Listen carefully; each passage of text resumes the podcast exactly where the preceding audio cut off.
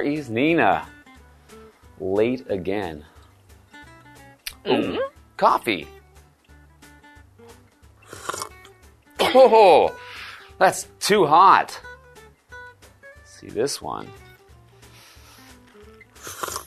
Oh, cold coffee. Too cold.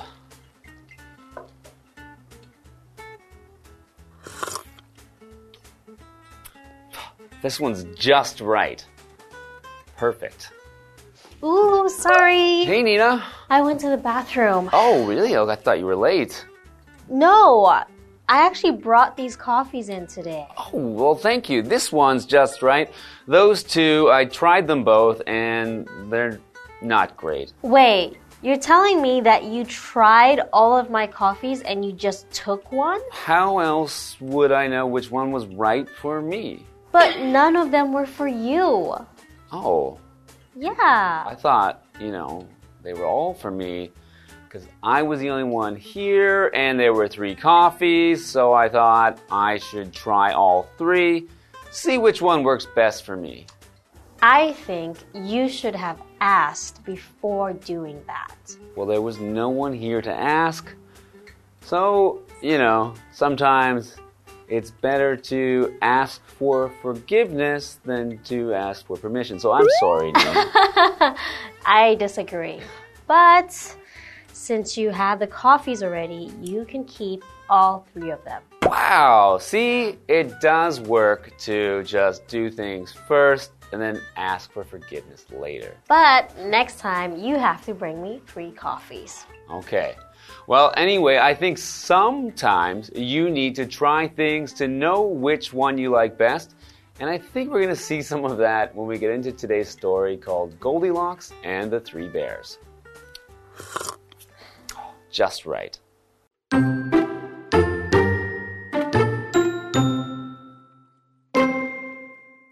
Goldilocks was a little girl. She had golden hair.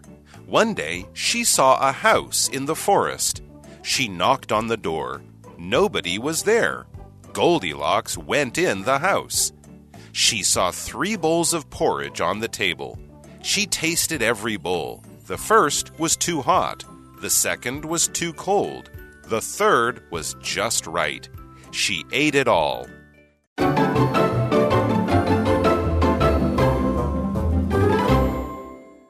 Everyone, welcome to ABC Interactive English. I am Nina. And I'm Matt. Yes, and today we are going to talk about part one of Goldilocks and the Three Bears. Hmm, all right, so this is a very classic story that you know I, I heard many times as a child growing up. Oh, really? Happy to read it again today. Okay. Goldilocks was a little girl. She had golden hair. Oh, that makes sense because locks sometimes can be. That's right, locks can refer to hair, and of course, Goldie sounds like golden, so Yeah. she's got golden hair. Okay. So, golden is an adjective meaning looking like gold in color or even being made of gold can also be golden. Oh. So, in this case, her hair is blonde, I assume. So, it has a golden color, it's shiny, it shimmers in the light. It's golden. So, for example, the magic goose laid a golden egg. So that means that mm. it's probably actually, this egg is actually made of gold. So that, you know, it means that whoever owns the goose can get a lot of money. Yeah, or like a golden retriever, right? Right, a golden retriever is a kind of dog which also has golden hair, much like Goldilocks. All right, so let's continue with the story. One day, she saw a house in the forest. She knocked on the door. Okay, so she saw the house and she mm-hmm. knows maybe she should knock, right? Because it's not her house. So she just saw a random house and she just decided, I'm gonna knock on the door, see who's home. Yeah, uh, maybe she was hungry or bored. Maybe she needs some help. I don't know. Maybe. So she was in the forest. Mm-hmm. And a forest is a big area with many trees, plants, and animals. Hmm. Do you like being in the forest? Yes, I do. You do? I grew up in an area which had lots of forests, Mm-hmm. so uh, going for a hike or even uh, mountain biking through the forest was Oh. something I like. That sounds fun. So, for example, let's go for a hike in the forest. We can explore and enjoy nature. Hmm, great. Nobody was there. Goldilocks went in the house. Would you do that if you knocked on a random house and no one was home? Uh, no, I don't think I would just go into people's homes. Even if the door was open, even if there's nobody there, I don't think it's a good idea to just go into other people's homes. Yeah, I agree. So nobody was there. Nobody means not any people, mm-hmm. not anyone. So no body, of course, your body, everyone has a body, and there are no bodies in this place, meaning there's no people. So nobody was in the home. Mm-hmm. So, for example, I went to school on Saturday and nobody was there. Hmm. Makes sense. You mm-hmm. don't go to school on Saturdays, usually. I forgot to reset my alarms. Ah, okay. So continuing, she saw three bowls of porridge on the table. She tasted every bowl. That makes sense. Just like with coffee, with porridge, you have to taste to know which one's best for you. Yeah, but not if they're not your porridge or coffee. Wow. But it's, you know, probably looked pretty delicious. So anyway, she ate some porridge. Porridge is mm, a, a meal, something you can eat, made up of grains like oatmeal or other things like rice, and it's boiled in water to make a kind of a thick soup that has made up of the grains. So many people will know things like rice porridge. You can eat rice porridge uh, for any time of day, but people typically in Western countries, when we say porridge, we usually mean oatmeal. So made with mm. oats and mixed with water, and you usually eat that at breakfast. Oh, yeah, that's true. In Taiwan, it's usually rice porridge, mm-hmm. right? Okay, so she tasted every bowl. And when you taste something, it means you try it with your mouth to see how it flavors. Okay, so for example, can you taste the sweetness of the apple? It's delicious. Hmm, Okay. So getting back to the porridge. The first was too hot. The second was too cold. The third was just right. She ate it all. This reminds me of what happened today. Yeah, well, just like Goldilocks, I needed to know which coffee was best for me, and she wanted to know which porridge was the best. But by doing that, not only was she eating someone else's food mm-hmm. without asking, she also spoiled two of them when she didn't have to. Right. You'd also think that if she found some very hot porridge, she would know that someone was just there. Yeah. So maybe they're going to come back for that hot porridge because if it's still hot, someone just made it. yeah. So that is very interesting that she didn't really worry about that. Hmm. But just like you didn't either. It was just there for you. Maybe she thinks it's just Yeah, there for right. Maybe her. it was a gift for her. Yeah. Well, let's see if she finds anything else interesting in this house after the break. okay.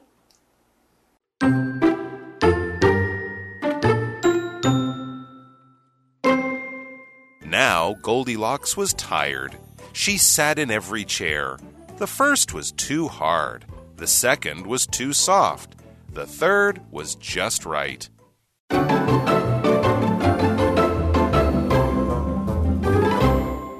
Welcome back. So, we have been reading about Goldilocks, this girl with golden hair who was in the forest and found a, a house. Yeah. And so she decided to knock on the door. But since no one was there, she just went in. Mm -hmm. And when she's in the house, she found three bowls of porridge. So, of course, she tried all three. and she found that the first was too hot, the second was too cold, but the third was just right. So she ate the whole thing. Wow. I still don't think it's a good idea. And I guess we'll see what happens, right? Well, maybe. I think she just got lucky, got some porridge. Now she has a house. Going pretty well for her. All right. So now Goldilocks was tired. She sat in every chair. Okay, so she really can't make up her mind on things or she wants to know which one is best, right? She doesn't want to settle for the thing that's not the best. So if you don't try all the chairs, how are you going to know which one is best? Yeah, I suppose that's true. So she was tired. So tired means feeling like you need to rest or sleep because you have used a lot of energy. So she must have been very tired from trying all that porridge, huh? Yeah, it can be exhausting, maybe. You know. also, sometimes after you eat, you feel tired. You just Wanna some sleep? time to let the food, you know, digest. Yeah, so for example, I feel very tired today because I slept late. Mm-hmm. Yeah. Okay. So continuing, the first was too hard. The second was too soft. The third was just right. She always finds the one that's just right at the end. On the third try, that's Yeah. right. So you can't settle for the first because you don't know what, what a better thing that might be there. Hmm, okay. So she said the first was too hard. Yeah. So hard in this case is an adjective and it means something is not soft. It's not easy to bend. It's made of a firm material. Mm-hmm. So, for example, when I was ice skating, I fell on the hard ice. Ouch. That sounds painful. Right. So hard has actually many meanings. We can also use it to mean difficult. Mm-hmm. So if I said, "Oh, that test was very hard," I mean it was difficult to do. It was not easy. Right. Okay, so the opposite of hard would be soft, right? In the case of something that is not easy to bend or to push into, that would be hard and soft. yes. So my shirt is definitely not hard. It is soft. Right. And this chair is not hard either. It's not too hard. It's not too soft. It's just right. All right. So she ate a whole bowl of porridge Mm-hmm. and she sat on every chair until she found the right one. I wonder what she's going to do next. Yeah, well, I guess we'll have to see what she does in this house next time. All right. See you guys. Right? Bye.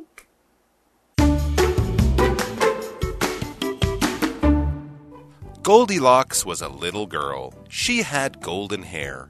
One day, she saw a house in the forest. She knocked on the door. Nobody was there. Goldilocks went in the house.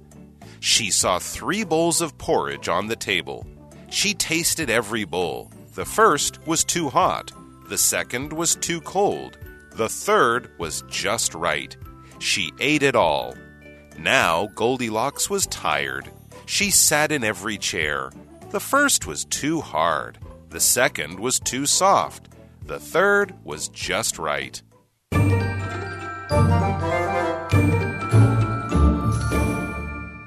Hi, I'm Tina。我们来看这一课的重点单字。第一个，nobody，nobody 代名词，没有人。Nobody in the classroom could answer the teacher's question。教室里没有人能回答老师的问题。下一个单字，taste，taste 动词，品尝。I love to taste different types of cuisines。我喜欢品尝不同美食。Cuisine 指的是美食。下一个单字 Tired，形容词，疲倦的、累的。I was tired and went to bed early。我累了，很早就去睡了。最后一个单字，hard。hard，形容词坚硬的，它的相对说法是 soft，柔软的。This wood is really hard，这块木头很硬。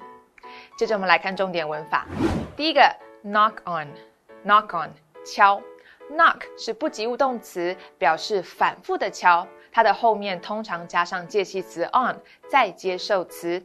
我们来看看这个例句：I heard someone knock on the door in the middle of the night。我在半夜听到有人敲门。下一个文法，a bowl of something，一碗什么东西？bowl 指的是一碗的量，数字可以以此类推。我们来看看这个例句：She had a bowl of hot soup on a cold winter day。 他在寒冷的冬天喝了一碗热汤。最后一个文法：the first, the second, the third。第一个什么东西？第二个，第三个。First 指的是第一个，second 第二个，和 third 第三个都是序数名词。这些字的前面必须加上定冠词 the。课文中的 the first 指的是 the first bowl，其他的以此类推。我们来看看这个例句 ：I have three dresses. The first is yellow, the second is red, the third is white. 我有三件洋装，第一件是黄色的，第二件是红色的，第三件是白色的。以上就是这一课的重点单词跟文法，我们下一课再见喽，拜拜。